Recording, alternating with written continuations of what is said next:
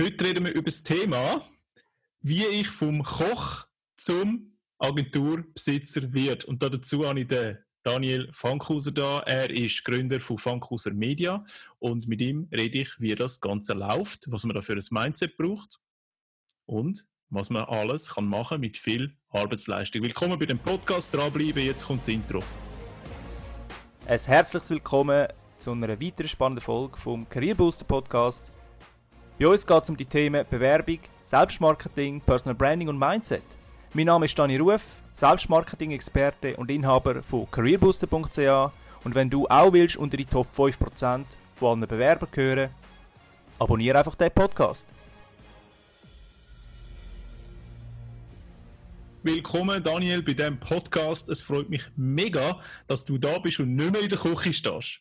Ja, freut mich, Dani. Merci für die Einladung, dass ihr da seid. Also ganz erstens mal, also was du mir geschrieben hast, vom Koch zum Agenturbesitzer oder zur Social Media Advertising Agentur, habe ich gedacht, wow krass, was für ein Sprung. Erklär mir mal, was du machst, warum, wer du bist und so weiter. Nachher reden wir ein bisschen über das Thema Mindset. Komm.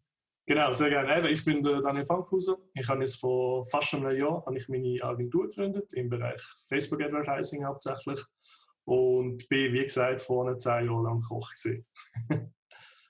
Genau. Gut, das war es eigentlich sehr kurz, oder? Weil du hast ja gar nicht so einen grossen CV, eine riesen Vita mit 500 verschiedenen Stellenwechseln, sondern du bist Koch gewesen bis vor eineinhalb Jahren. Wie der Wandel? Kannst du mir das erklären? Äh, ja, sicher. Also ich habe mich eigentlich schon immer mit dem Thema Selbstständigkeit auseinandergesetzt. Klar, sag mal, damals, ist es noch ein, ein anderes Ziel gewesen. Das ist halt eher in Richtung gegangen, ein eigenes Restaurant, ähm, Pop-up-Events, so die Geschichten. Und mir ist halt irgendwann klar geworden, okay, look, äh, ich bin Koch. Es ist jetzt nicht so, dass ich so ein paar 10.000, 20.000 Franken auf der Seite habe und mir dann irgendwelche Agenturen kann reinholen für das Ganze, wenn ich das selber machen Und da ich, sage ich mal, immer ein bisschen so im Internet unterwegs war, ist es das für mich nicht fremd gewesen. Also ich habe echt gewusst, wo hole ich mir da Informationen, äh, wie komme ich an die Sachen. Und dann habe ich so nebenbei das Ganze ein bisschen von Learning by Doing angefangen, einmal für einen Kollegen etwas gratis gemacht. Der hat einen anderen Kollegen gehabt, hat sein Vater einen Online-Shop gehabt und so hat sich dann das Ganze so ein bisschen aufbauen, sage ich mal. Und irgendwann ist halt der Zeitpunkt gekommen, wo ich mir habe mir die Frage stellen, ja, wollte ich in die Richtung gehen? Okay, und die Zeit ist gekommen irgendwann, oder?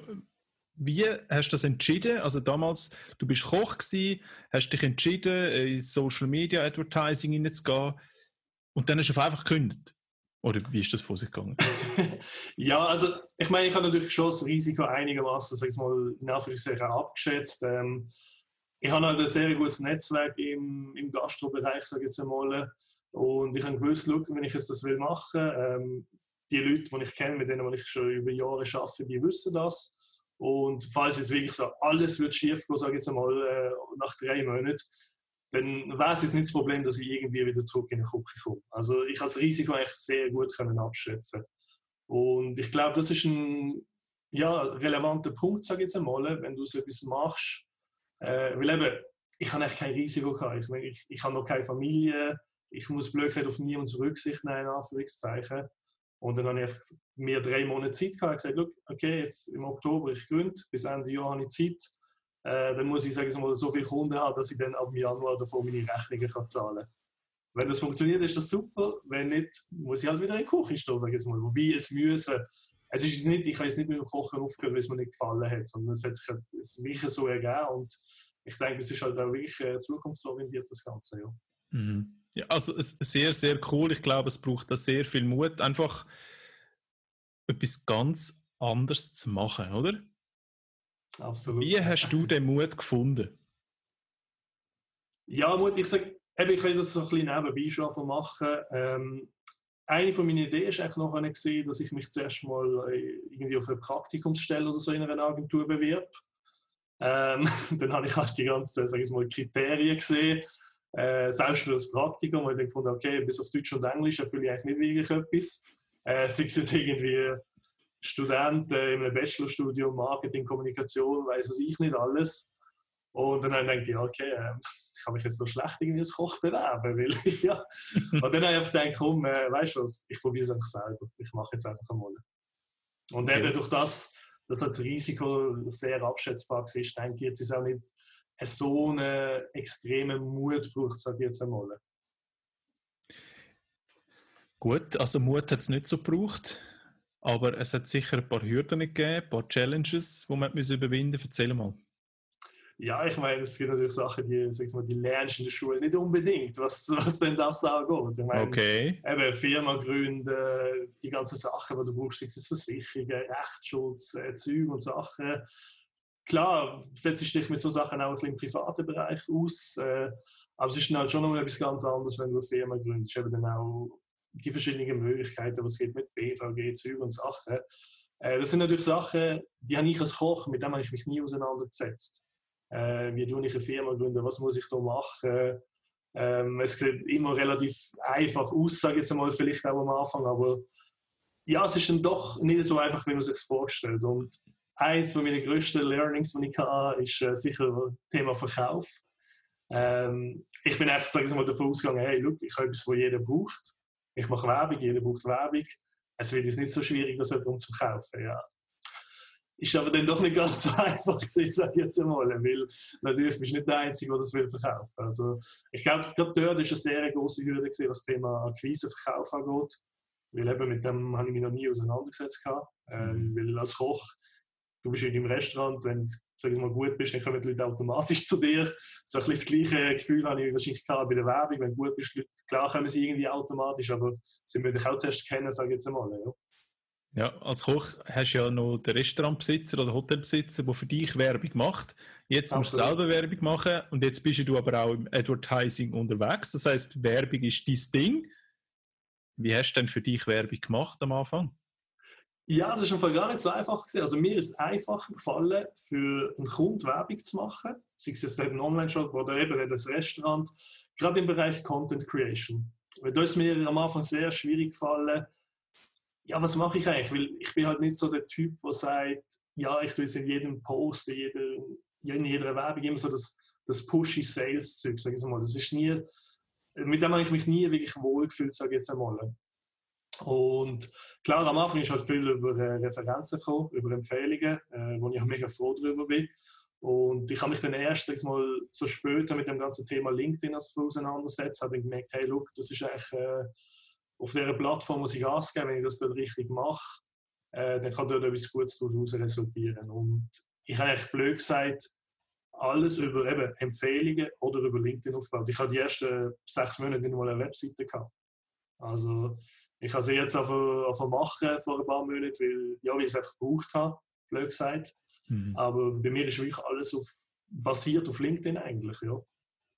Und dort ja. habe ich dann eigentlich angefangen mit Content Sharers, sage ich mal so, Sachen aus meinem Alltag oder die mich auch interessieren, äh, Sachen ausprobieren. Ich bin halt jemand, ich tue gerne Sachen dann ausprobieren, gerade auf LinkedIn. Und so hat dann das irgendwie funktioniert, sage ich jetzt einmal. Okay, jetzt ist es ja nicht typisch, dass ein Koch auf LinkedIn äh, sehr aktiv ist. Wie aktiv bist du vorher gewesen und wie aktiv bist du jetzt? Also? Vor, ja, absolut. Also ich sage es mal, vorher äh, bin ich nicht so, ich habe gewusst, es gibt es. Ähm, ich habe aber eben, ich habe es auch mehr so wirklich als die Recruiting-Plattform, sagen wir mal, kennt. Mhm. Ähm, aber ich habe es nicht gewusst, dass das so eine Entwicklung annimmt.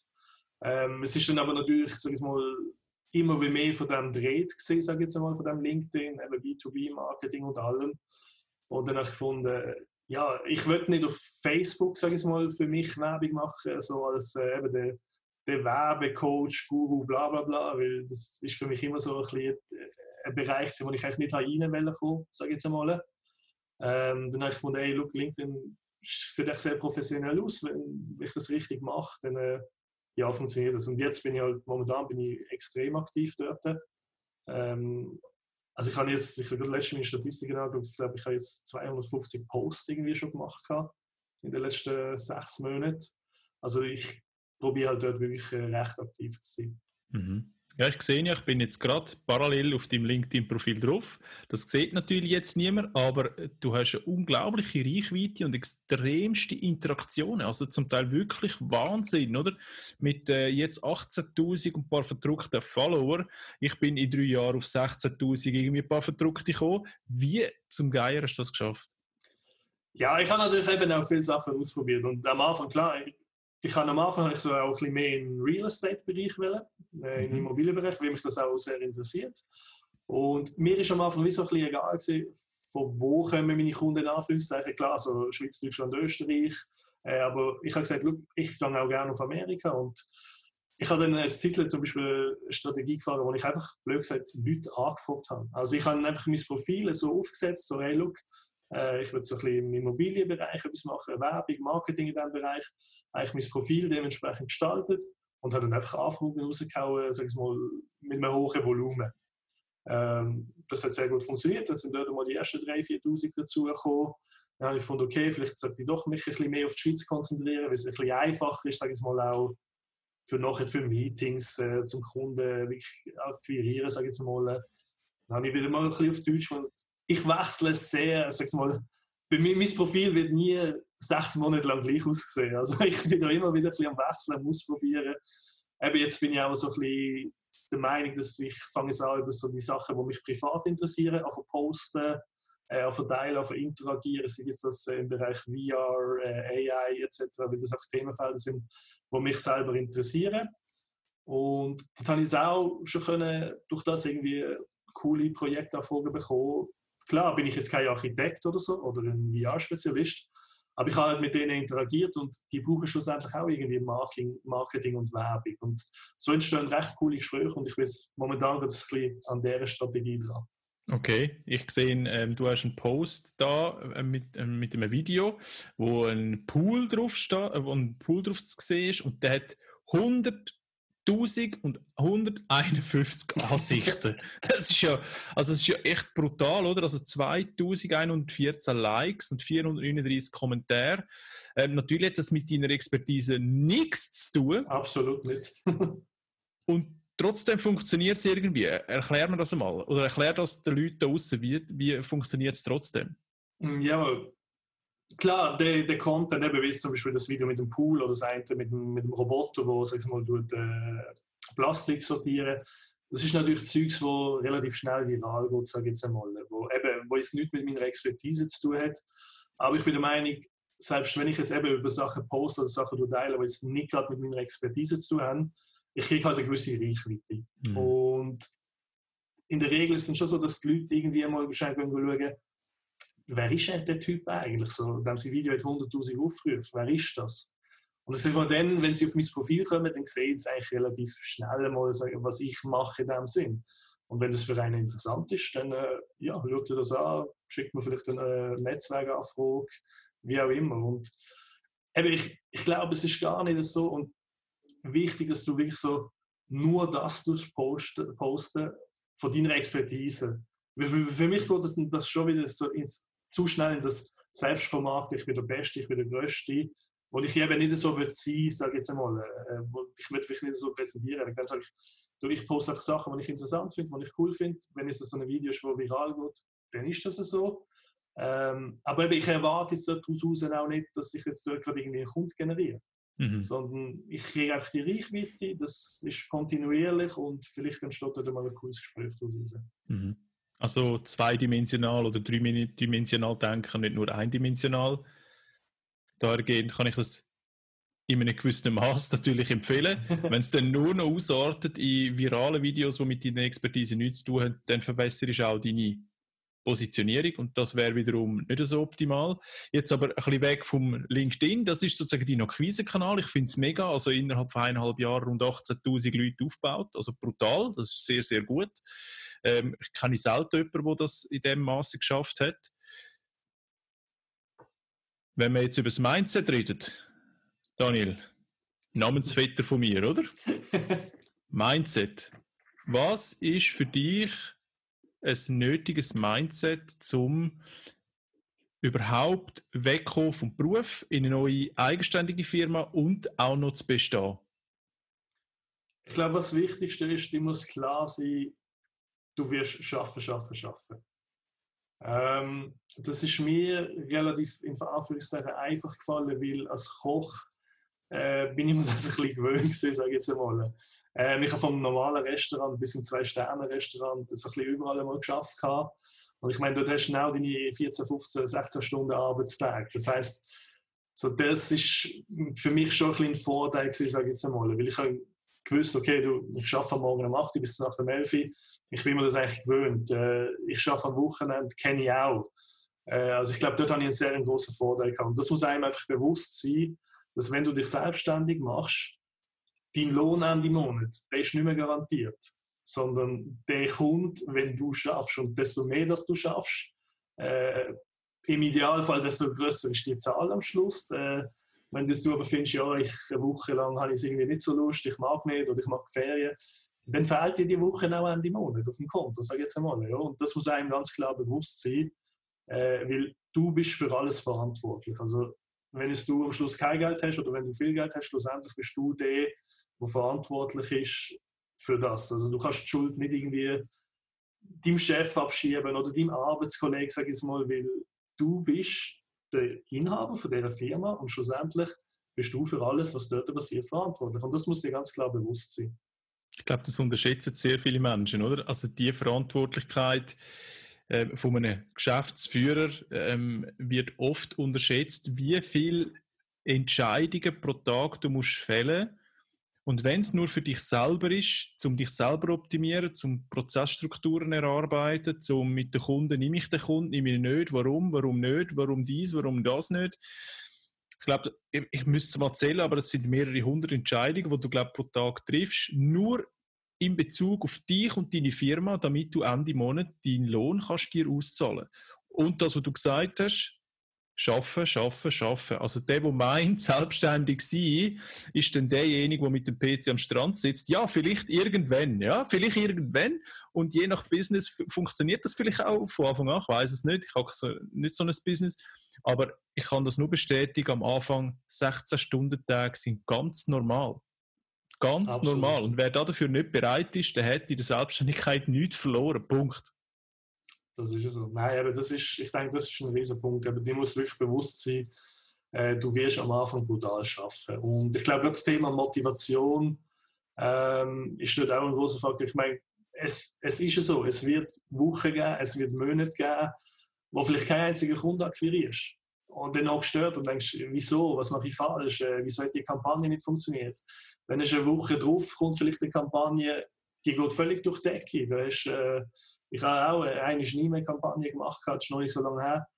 Das Ding ist abgegangen. Auf einmal habe ich irgendwie drei Tage lang mein Telefon hat nur noch gelötet, sage ich jetzt einmal. Ja. Und, aber eben, du musst, klar, das sind dann die schönen Momente, wo du denkst, hey geil, jetzt geht es vorwärts.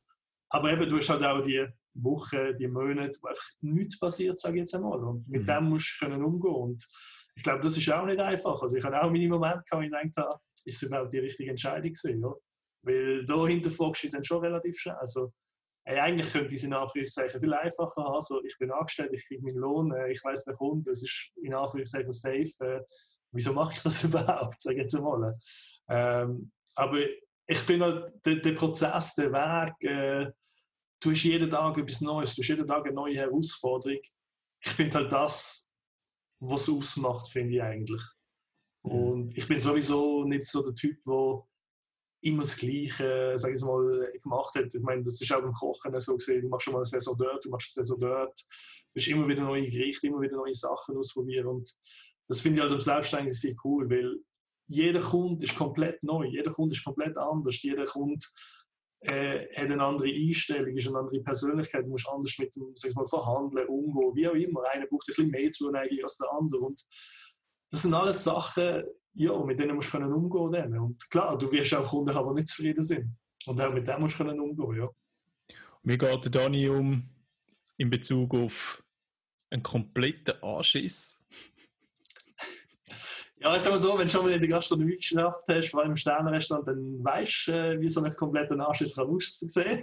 Okay. Äh, das kommt dann ab und zu mal vor, äh, wenn du irgendetwas falsch anrichtest oder etwas nicht perfekt ist, sage ich mal. Ähm, klar, dort ist es nochmal etwas anderes, wenn dich gesagt, dein Chef äh, anschießt. Also wenn ein Kunde zu dir sagt, äh, hey, look, das, keine Ahnung, das ist nicht, äh, vergiss das, ja. Äh, das ist kompletter Scheiß, was du da machst. Ähm, weil das nimmst du natürlich schon viel mehr zu Herzen, weil eben, du de, weil eben wie ich vorhin gesagt habe, es, du bist der Grund, wieso das nicht funktioniert hat. Also es liegt nur an dir, sag ich mal. Und das ist natürlich schon schwierig. Ich meine, klar, schlussendlich bin ich auch ein Dienstleister, sage ich jetzt einmal, für meinen Kunden und probiere dann dementsprechend äh, alles zu machen, dass der irgendwie wieder zufrieden ist.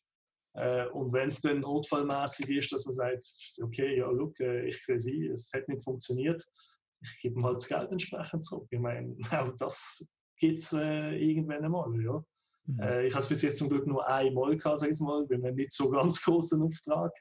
Aber dann ja müssen sagen, okay, du, look, das hat jetzt einfach nicht funktioniert, äh, ich gebe dir das Geld zurück, ist okay. Ja. Also ja. eben, es, es, sind so viele Sachen, so viele Entscheidungen, die du musst treffen und dann musst du einfach sehr bewusst sein.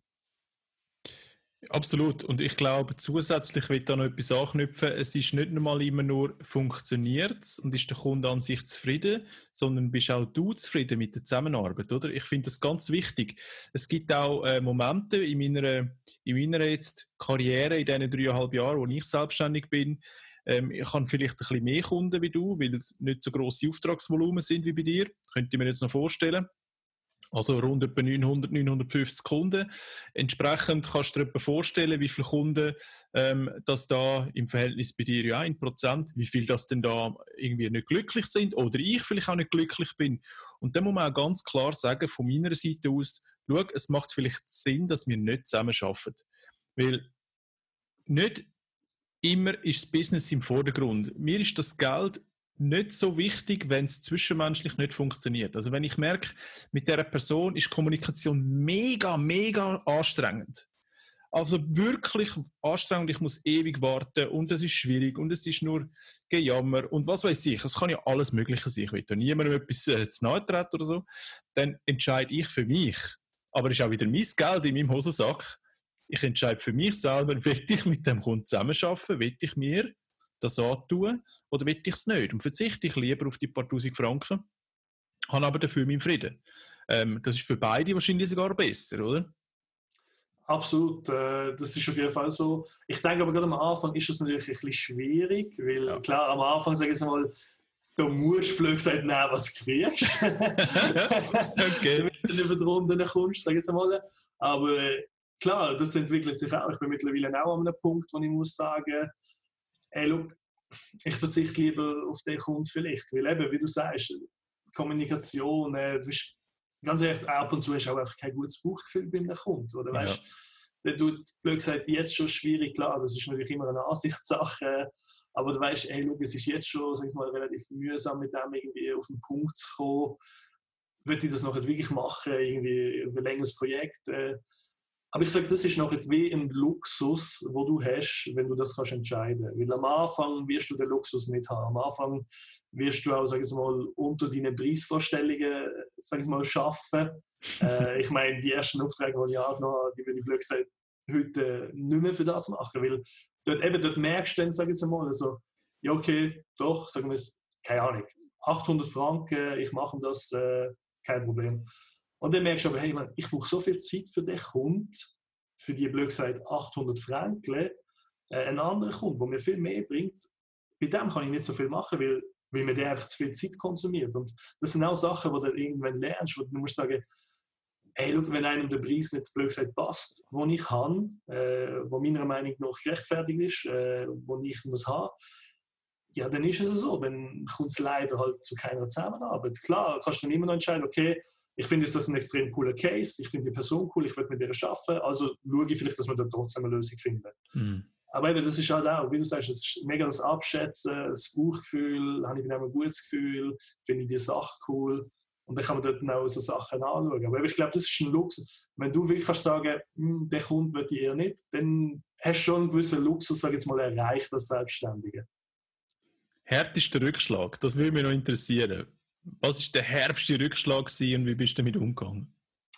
Ja, ein harter Rückschlag war eben eigentlich um, weil überhaupt nicht zufrieden war. Mhm. Äh, eben, das ist wirklich nicht so einfach. Dann, äh, weil eben, du, du hinterfragst es halt auch dementsprechend. Und äh, wenn du dann nachher gerade noch einen Monat hast, wo irgendwie nichts reinkommt, sag ich mal, keine Kunden, äh, und du blöd gesagt musst schauen, wie zahle ich meine Rechnungen haben im Monat, äh, ist natürlich dann schon nicht so ganz einfach. Aber ich bin jetzt immer jemand der ich habe mir gesagt, look, irgendwie, es wird immer ein Weg geben, es gibt immer eine Lösung. Und eben, ich habe keine Familie, blöd gesagt, so, ja, wenn ich halt das blöd gesagt nur ein Brot esse zum Nacht, ja, dann stört es mich nicht, weißt du, wie ich meine? So, ähm, aber eben, das sind, so, das sind schon harte Sachen, wo ich sage, vor allem wenn der Kunde nicht glücklich ist oder nicht zufrieden ist, weil eben, du bist dafür verantwortlich, du kannst die Verantwortung keiner anderen übergeben.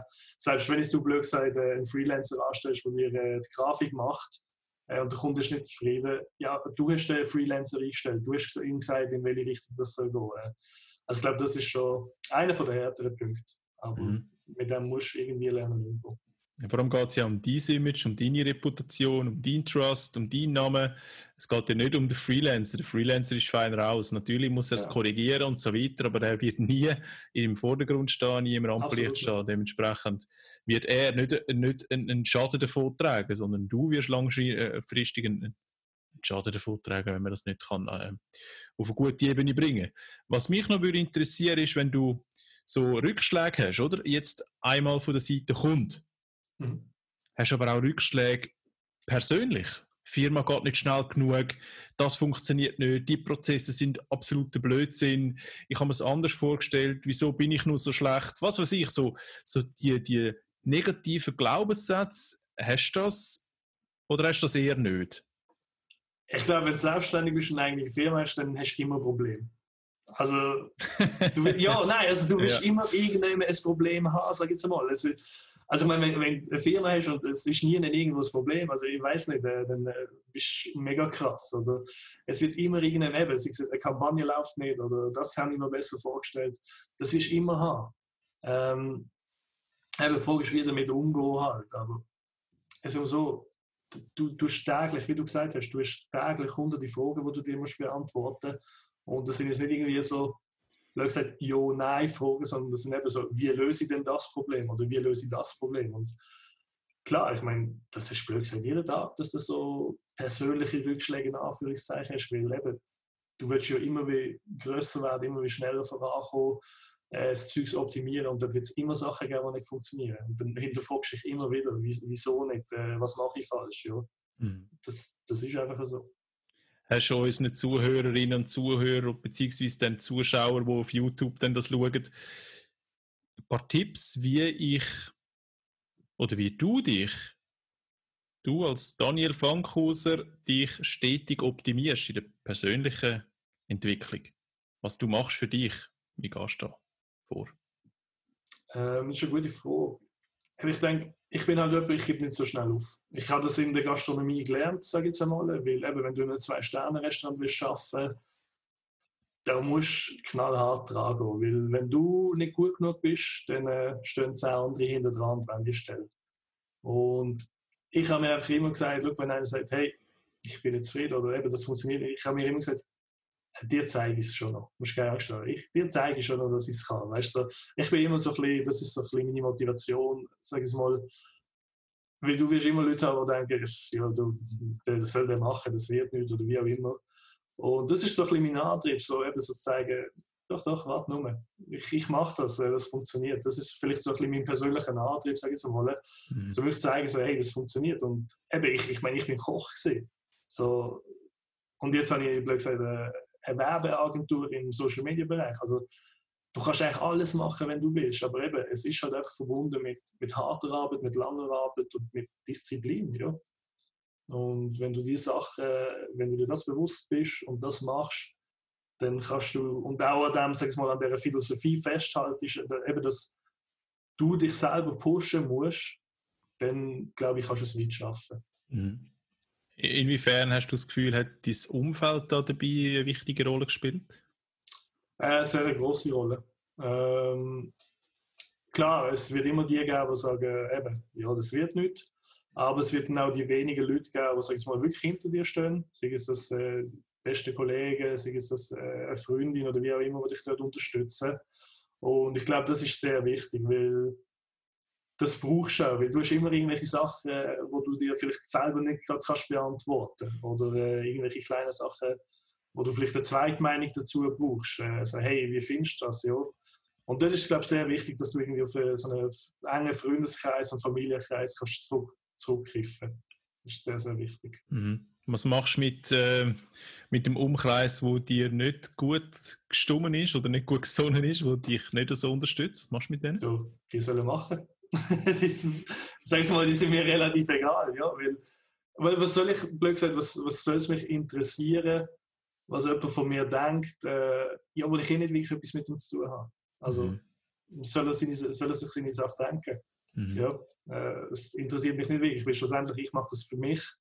Ähm, ich will mich weiterbringen, ich will meine Firma weiterbringen und ob es ihm das passt oder nicht, ja, who cares? Also mich interessiert es in dem Fall nicht. Okay, und für alle, die jetzt wollen, äh, selbstständig werden auf einmal und irgendeine Agentur gründen im Social Media Bereich, whatever natürlich, abschließende Worte von dir, ein paar motivierende Tipps. Gib mir die Top 3, 5 Tipps von dir, was du würdest empfehlen, was jeder da außen, wenn er irgendwelche Ambitionen hat, irgendwelche Gefühle da im, im, im Herzen, oder? Das heißt ja nicht einfach nur rational, sondern das fühlst richtig. Ich möchte, glaube selbstständig werden aber mir fehlt der Mut. Ich weiß nicht wie. Was hast du für Tipps, dass er das endlich macht? Einfach machen.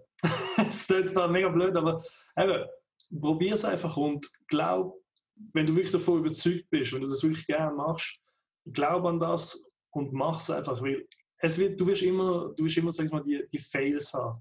Ähm, es wird immer Sachen geben, die nicht funktionieren. Du musst einfach weiterhin an dich glauben und selbst wenn du irgendwie an einem Punkt bist, wo du sagst, hey, es funktioniert einfach nicht, es kann sein, dass am nächsten Tag, aus welchem Grund auch immer, dass auf einmal alles Sinn macht. Also gib nicht auf, zieh durch, probier es und sei dir einfach bewusst, wenn du es machen es werden lange und harte Tage. Schönes Schlusswort. Es werden lange und harte Tage. Ja, das kann ich nur bestätigen. Das werden extrem lange und harte Tage. Ja, aber du gewünscht danach extrem viel extrem viel. Aber das ist auch wieder so das Thema, jeder hat ja da andere Werte in seinem Leben.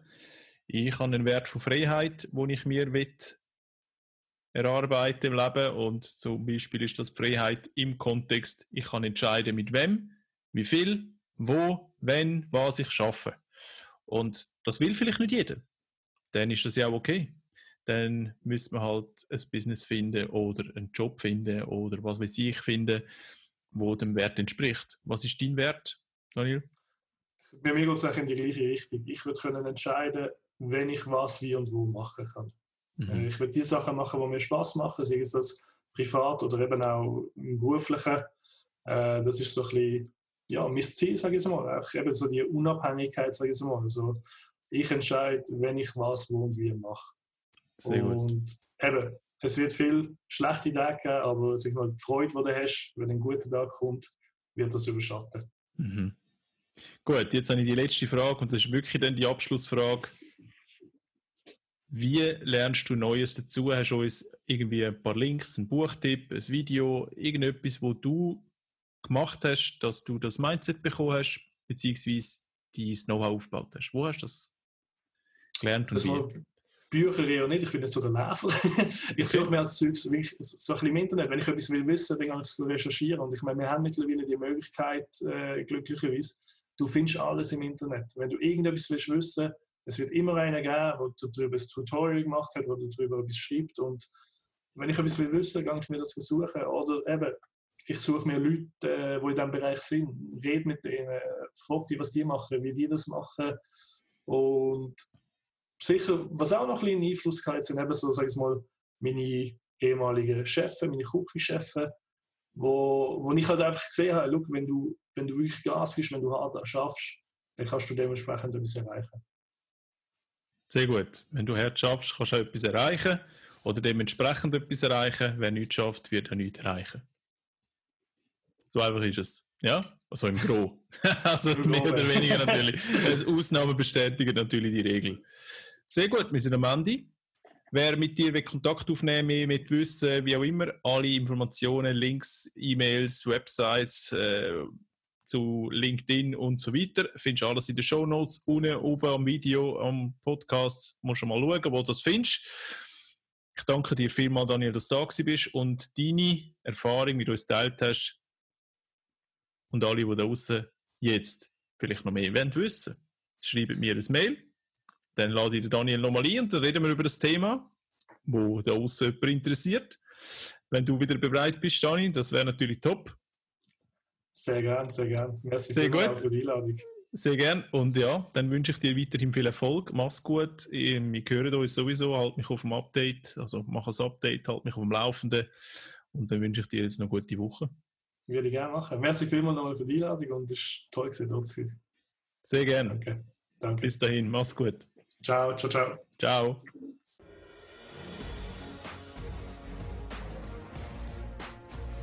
Wenn dir der Podcast heute gefallen hat, dann freue ich mich auf ein Abo und eine 5-Sterne-Bewertung von dir, damit wir zukünftig noch mehr spannende Gäste für dich können interviewen können. Lass mich bitte auch wissen, was dich besonders interessiert, damit ich den Podcast auf dich kann abstimmen kann. Das machst du am besten auf careerbooster.ch unter der Rubrik Podcast. Ich wünsche dir viel Erfolg, bis zum nächsten Mal. Tschüss.